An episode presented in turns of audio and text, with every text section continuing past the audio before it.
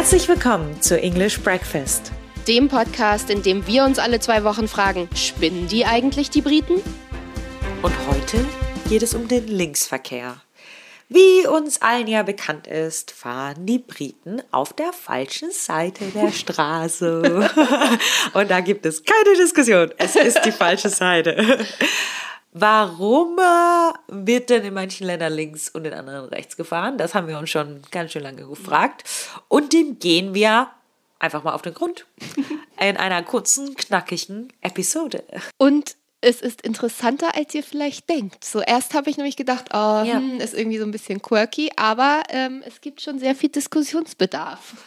Und gleich vorneweg, die erste knalle Überraschung. Es fahren viel mehr Länder auf der linken Seite, als man denkt auf der Welt. Und zwar 35 Prozent aller Länder auf der Welt fahren auf der linken Seite. Und die meisten davon sind, tata, wer hätte es gedacht? Alte britische Kolonie. Welcome to our favorite topic. Der Rest der Welt findet das natürlich super strange und ist ein bisschen verwirrt, aber es gibt wohl gute Gründe dafür. Naja, ob die Gründe jetzt gut sind oder so, könnt ihr am Ende selbst entscheiden. Aber wir legen sie euch einmal dar. Es gibt Gründe. Es gibt Gründe.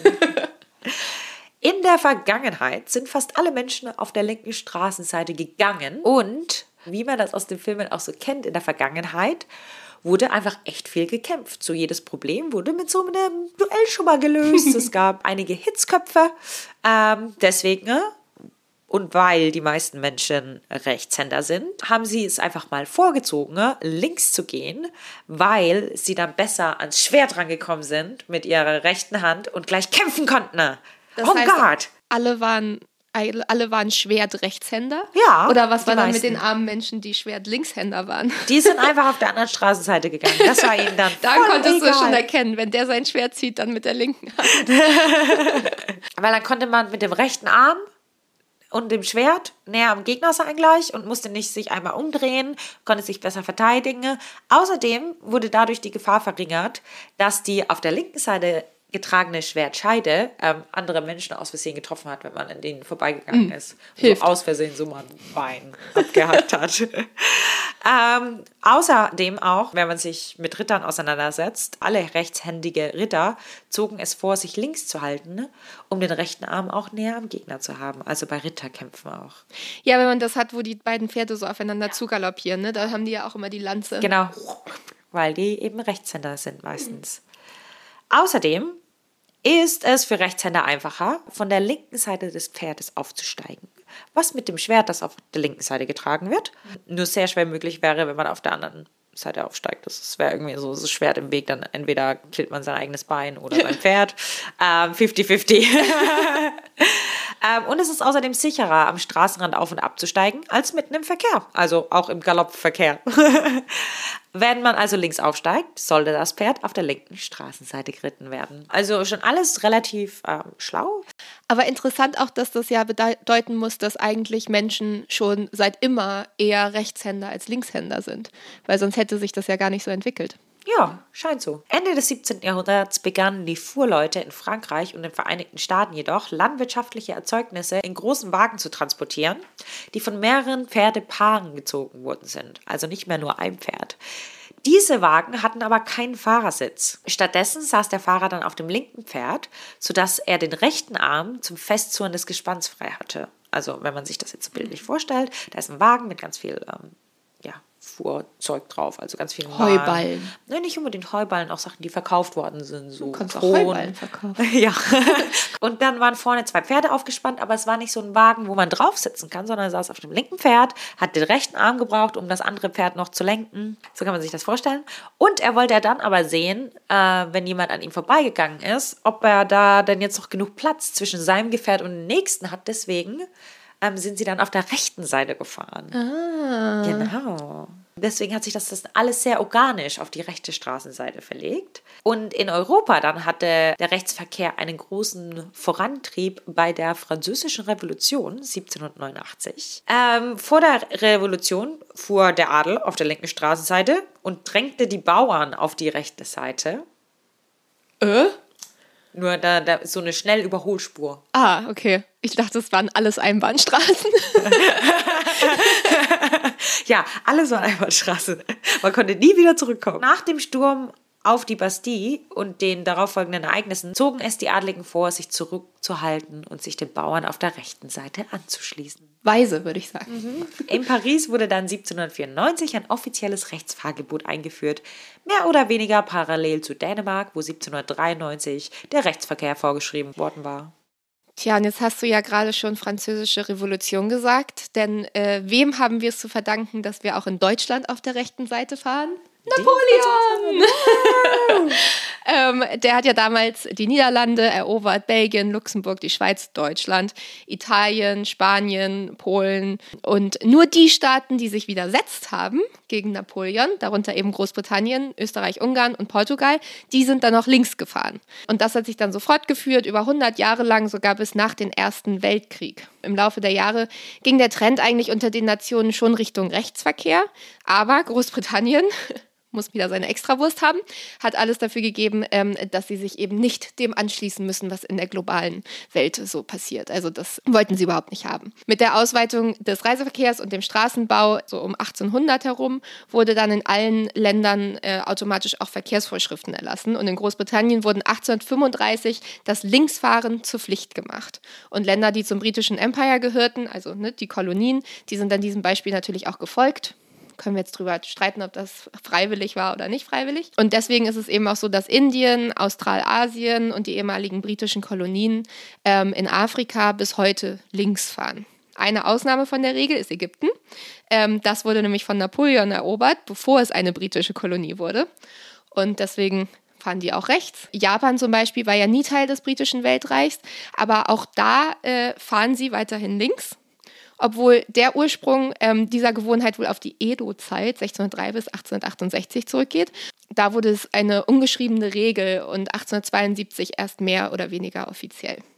Ja, weil nämlich in dem Jahr die erste Eisenbahn in Japan mit technischer Hilfe der Briten gebaut wurde. Und äh, nach und nach dann gab es eben ein umfangreiches Netz von Eisenbahn- und Straßenbahngleisen. Und natürlich fuhren alle Züge und Straßenbahnen auf der linken Seite. Und wir wissen ja, wenn ihr unsere Folge gehört habt über die Tube, ähm, die Briten waren sehr, sehr schnell daran, äh, Straßenbahnen, U-Bahnen und so weiter zu entwickeln.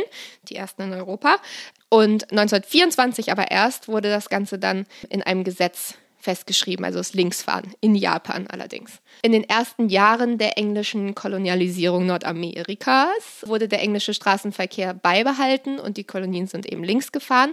Nach der Unabhängigkeit von England ähm, wollten sie aber alle Verbindungen, die sie noch irgendwie zur britischen Kolonialzeit haben, hatten, irgendwie abschütteln und haben dann gesagt, okay, wir stellen jetzt schrittweise auf Rechtsverkehr um. Der Einfluss der anderen europäischen Einwanderer, also zum Beispiel der Franzosen, ähm, wieder mal die Franzosen. Den darf man da auf jeden Fall nicht unterschätzen. Das Gesetz, dass es eben ein Rechtsfahrgebot gibt in Amerika, also in den USA, ähm, gab es 1792 zum ersten Mal in Pennsylvania. Und ähnliche Gesetze gab es dann danach 1804 zum Beispiel in New York und 1813 in New Jersey. Ja, und trotz den Entwicklungen in den USA wurden in einigen Teilen Kanadas bis kurz nach dem Zweiten Weltkrieg weiterhin auf der linken Seite gefahren. Es war ein bisschen kurios, so wie Kanada ist ja so ein Flickenteppich aus französisch sprechenden Regionen und englisch sprechenden Regionen. Und die von den Franzosen kontrollierten Gebieten, wie Quebec und Louisiana, fuhren rechts. Die von den Engländern besetzten Gebieten, British Columbia, New Brunswick, Nova Scotia, Prince Edward Islands und Neufundland, behielten den Linksverkehr bei. British Columbia und die Atlantikprovinz wechselten in den 1920ern auf die rechte Seite, um sich den übrigen Kanada und der USA anzupassen. Und Neufundland fuhr aber bis 1947 links und schloss sich 1949 Kanada dann an. in Europa wechselten die verbleibenden linksfahrenden Länder nach und nach zum Rechtsverkehr.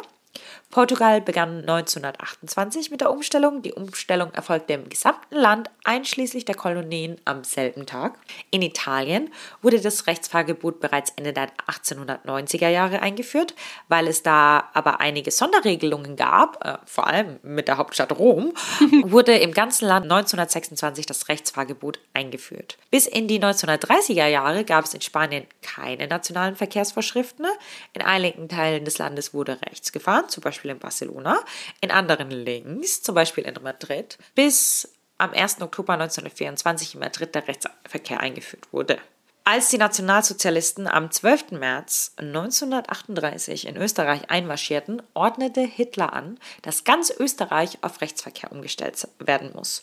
Und das hat zu super viel Chaos geführt, weil das eben über Nacht gehen musste. Das heißt, am nächsten Tag konnten die Autofahrer die Schilder nicht mehr sehen und sie konnten über Nacht auch einfach die Bahnen nicht umsetzen und es war einfach ein riesiges Chaos. Ähm, Österreich war aber auch selbst eine Kuriosität. Die Hälfte des Landes fuhr links, die andere Hälfte fuhr rechts.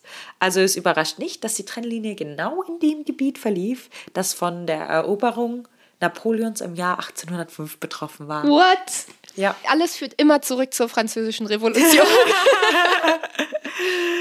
Das Rechtsfahrgebot ist dann immer, immer beliebter geworden. Amerikanische Autos wurden dann extra für das Fahren auf der rechten Seite konzipiert, indem die Bedienelemente auf der linken Seite des Fahrzeugs angebracht wurden.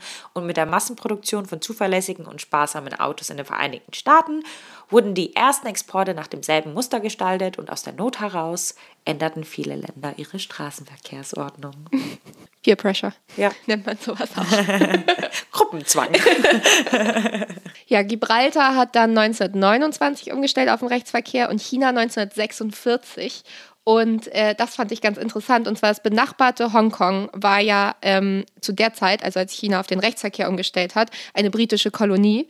Und deswegen ist da immer noch Linksverkehr. Aber als China 1997 nach 156 Jahren britischer Kolonialherrschaft wieder die Kontrolle über die Stadt übernommen hat, wurde das Grundgesetz verabschiedet, das garantiert, dass die Lebensweise Hongkongs bis 2047 unverändert bleibt. Ja, das Grundgesetz, das ähm, kennt ihr bestimmt, das heißt dieses Handover-Gesetz, äh, wo das übergeben wurde. Und da machen wir euch auch noch eine Folge zu. Ja. It's gonna be interesting. Korea fährt auch rechts, aber nur, weil es am Ende des Zweiten Weltkriegs direkt von der japanischen Kolonialherrschaft in den amerikanischen russischen Einflussbereich übergangen ist. Also auch da, ne, die Japaner haben wir ja gerade gehört, die fahren ja links. Und dann haben sie gesagt, nein, wir wollen das nicht mehr. Und deswegen ähm, sind wir jetzt, weil wir jetzt von Amerika und Russland irgendwie beeinflusst sind, machen wir jetzt rechts. Und auch Pakistan hat in den 1960ern erwogen, rechts zu fahren, hat sich dann aber am Ende dagegen entschieden. Das Hauptargument dafür, und das ist ziemlich witzig, war, dass die Kamelzüge, die sie hatten, oft nachts gefahren sind. Und während diese Kamelzüge gefahren sind, haben die Fahrer geschlafen. und sie hatten ganz viele alte Kamele. Und das war total schwierig, denen neue Tricks beizubringen. Und die sind irgendwie schon immer auf der einen Seite gegangen. Und ähm, das konnte man jetzt irgendwie nicht so schnell ändern. Und deswegen hat Pakistan gesagt, nee, wir ändern das jetzt nicht. Das ist zu schwierig mit den Kamelen. Nigeria, auch ehemalige britische Kolonie, äh, war mit von Großbritannien importierten Autos mit Rechtssteuerung auf der linken Seite gefahren, wollte sich dann aber nach der Unabhängigkeit von seinen kolonialen Fesseln quasi lösen und hat dann 1972 auch auf den Rechtsverkehr umgestellt nach dem Zweiten Weltkrieg hat sich das linksfahrende Schweden, das auf dem europäischen Festland quasi eine Sonderstellung hatte, zunehmend unter Druck gesetzt gefühlt, die Seite zu wechseln, ähm, um sich eben den Rest des Kontinents anzupassen. Das Problem war einfach, dass alle Nachbarn schon auf der rechten Seite gefahren ist und wenn man zum Beispiel irgendwie ähm, über eine kleine Straße an einem Grenzposten vorbei, der vielleicht keiner so richtiger war, äh, nach Norwegen oder Finnland oder so gefahren ist, da musste man sich merken, wann man das Land wechselt, damit man dann auch die Straßen Seite wechseln kann. Und das war natürlich ziemlich schwierig und deswegen hat äh, 1955 die schwedische Regierung dann eine Volksabstimmung durchgeführt, ob sie denn jetzt den Rechtsverkehr wollen oder nicht. Das war eindeutiger als Brexit. 82,9 Prozent haben bei der Volksabstimmung mit Nein gestimmt. Sie wollten gerne den Linksverkehr behalten. und trotzdem hat das schwedische Parlament 1963 gesagt, äh, nein, wir gehen jetzt doch auf den Rechtsverkehr, sorry. Vielleicht eine Sache, die auch die britische Regierung hätte machen können, aber ich meine, das ist nur meine Meinung. Die Umstellung hat dann an einem Sonntag stattgefunden, und zwar dem 3. September 1967 um 5 Uhr morgens. Und dieser Tag hat einen besonderen Namen bei den Schweden und der wird als Dagen H, also auf Englisch H-Day, bezeichnet. Und das H steht für Högertrafik, das schwedische Wort für Rechtsverkehr. Wow, wir haben so viel gelernt. Ja. Vier Stunden vor und eine Stunde nach der Umstellung war jeglicher Verkehr mit motorisierten Privatfahrzeugen verboten, um alle Verkehrsschilder umstellen zu können. Also sehr effizient, die Schweden. Sogar die Armee wurde zur Unterstützung rangezogen.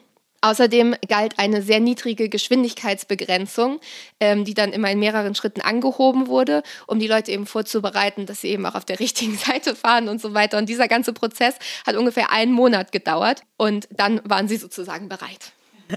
Finde ich gut, muss man Wunderbar. sich, ich meine, wer das schon mal gemacht hat, aus Deutschland nach England und plötzlich auf der falschen Seite fahren, ist nicht so einfach. Das geht nicht von heute auf morgen. So, und dann am 2. April 1972 ähm, hat Nigeria die Seite gewechselt und Ghana dann auch in 1974, also auch ehemalige britische Kolonien. In den 1960er Jahren hatte Großbritannien auch kurz überlegt, so, mh, hm, sollen wir es nicht vielleicht doch ändern? Aber rate mal, wer sich dann dagegen entschieden hat oder wer die Kampagne betrieben hat gegen den Wechsel. Das Königshaus? Nee, die können ja fahren, wie sie wollen. Nein, natürlich die konservative Regierung, weil es war ja schon immer so. Natürlich. Und was soll schon immer so war, muss auch so bleiben, weil es gut ist. Und auch äh, eine, eine Sache war auch noch, dass es Milliarden von Pfund gekostet hätte, das alles zu ändern. Haben sie gesagt, mm, nee, das stecken wir in die NHS. Ah, hat auch nichts gebracht. ähm, heute gibt es nur noch vier europäische Länder, in denen Linksverkehr herrscht. Das Vereinigte Königreich, Irland, Zypern und Malta. Am 7. September, das fand ich auch interessant, 2009, hat der unabhängige Staat Samoa, also nicht der amerikanische Samoa-Staat, sondern der unabhängige Staat Samoa, als drittes Land überhaupt von rechts auf den Linksverkehr umgestellt, also andersrum. Oh. und zwar, äh, das ist unsere Schuld, ähm, und zwar nicht unsere, aber nicht unsere, nicht meine persönliche, aber Deutschlands Schuld.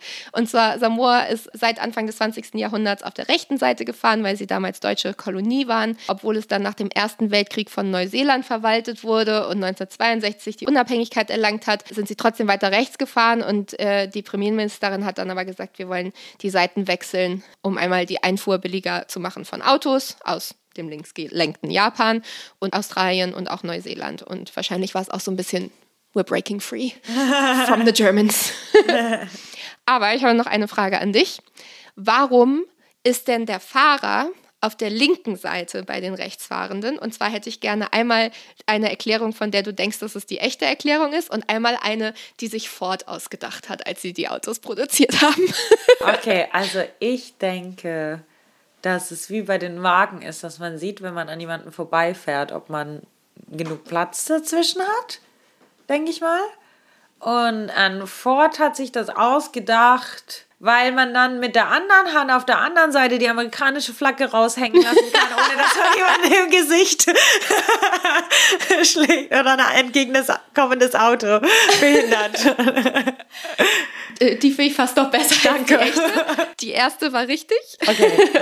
Und ähm, auch damit man den Beifahrern es ermöglicht kann, dann vom Bürgersteig aus einzusteigen. Also auch ähnlich, ne, wie es damals schon war. So, mit dem Modelljahr 1908 stellte Ford auf die Linkslenkung um. Also, ne, Fahrer sitzt auf der linken Seite, wenn du auf der rechten Seite fährst. In einem Ford-Katalog aus dem Jahr 1908 werden die Vorteile der Anordnung der Bedienelemente auf der linken Seite des Fahrzeugs erläutert. Zitat. Die Steuerung befindet sich aus folgenden Gründen auf der linken Seite, dem logischen Ort. Wenn man auf der rechten Straßenseite fährt, musste man mit dem Lenkrad auf der rechten Seite des Wagens aussteigen und um den Wagen herumgehen. Das ist umständlich und vor allem unpraktisch, wenn man auf eine Dame Rücksicht nehmen muss. mit der Steuerung auf der linken Seite kann man aus dem Auto aussteigen und auf den Bordstein gehen, ohne dass man das Auto umdrehen muss, damit man der Dame dann das Auto öffnen, die, die Tür öffnen kann, weil die Dame ist ja nicht gefahren. Ne? Äh, Gentleman oder Sexismus, ihr entscheidet. ja, ich fand das ganz schön. Das war äh, bestimmt so, ich kann mir so richtig gut als Marketingstrategie vorstellen. Ich kann mir das als vorstellen. vorstellen, ja. Wenn ihr sehen wollt, in welchen Ländern man heute noch links fährt, schaut auf unser Instagram vorbei. Da gibt es eine Liste oh, oder yes. eine Karte. Lasst euch überraschen. Ähm, aber, Katharina, spinnen die Briten? Also, nein, eigentlich ähm, finde ich es witzig, dass äh, Großbritannien damals aus Trotz gegen Napoleon und gesagt hat, wir haben das überlebt und wir wurden nicht äh, erobert und er ist hier nicht einmarschiert und deswegen bleiben wir auf der linken Seite. Überhaupt nicht drüber nachgedacht, ob das Sinn ergibt oder nicht, sondern und ich finde, diese ganze Diskussion ist eigentlich ähm, doch sehr emotional. Das hätte ich gar nicht erwartet von dieser, ich dachte einfach, es war so, äh, war schon immer so, deswegen machen wir es jetzt so. Aber es hat auch irgendwie überall was damit zu tun, so gerade die, die gewechselt haben und warum sie gewechselt haben. Und es ist alles immer so ist von Unabhängigkeit. Und ähm, wenn wir jetzt was, was ändern können, dann ändern wir einfach eine ganz kleine Sache, auch wenn wir irgendwie nichts Großes erstmal ändern können. Aber wir, wir äh, befreien uns jetzt von der Kolonialzeit und deswegen waren wir auf der rechten Seite. Ich warte ja noch drauf, dass Österreich anfängt links zu fahren, wieder aus Trotz. Mal gucken. Ja, ich finde schon, dass es ein bisschen spinnerisch ist, dass da nicht mitgegangen wurde mit dem Rest der Welt. Und dann ist das andere, was ich erschreckend finde, dass man bei sowas Kleinem, im Anführungszeichen, wie auf der linken Straßenseite fahren sieht, wie groß der Einfluss von Großbritannien war, wie viele Kolonien sie beherrscht haben, mhm. wie, wie stark der Einfluss war, wie viele Länder sie unterdrückt haben. Und das finde ich halt das Erschreckende, dass ähm, auch so kleine alltägliche Sachen sich geändert haben. Also, dass das mal anders war, aber dann sind die Briten gekommen und haben gesagt, nee, wir fahren links, ihr fahrt links. So. Ja. Deswegen ist die Story mit den Kamelen so schön. Ja. Aber so, nein, so ein kleiner Sieg. Ja.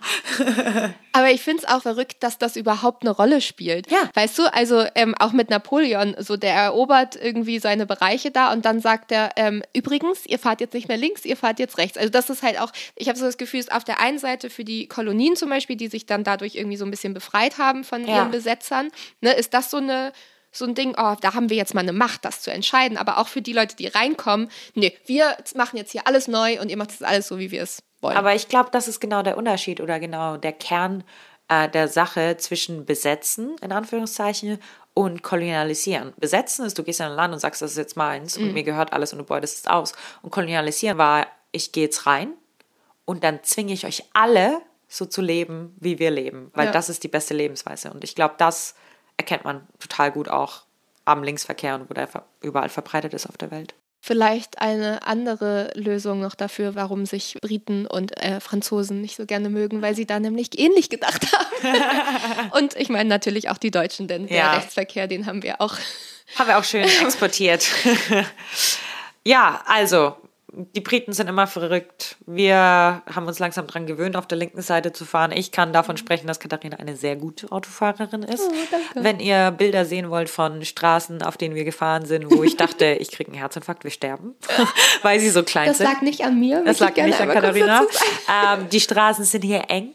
Und ja. da spielt es überhaupt keine Rolle, ob Linksverkehr ist, wenn man nicht auf der Autobahn fährt ungefähr. Die haben nicht nur den Linksverkehr nicht geändert, von als es noch ein Pferd war zu, äh, zu einem Wagen, sondern die haben auch äh, sich gedacht, ach, das passt. Wenn zwei Pferde aneinander vorbeikommen, dann passt das. Dann passen auch zwei Autos aneinander vorbei. Oder ein Auto und ein LKW oder ein Auto und ein Lieferwagen.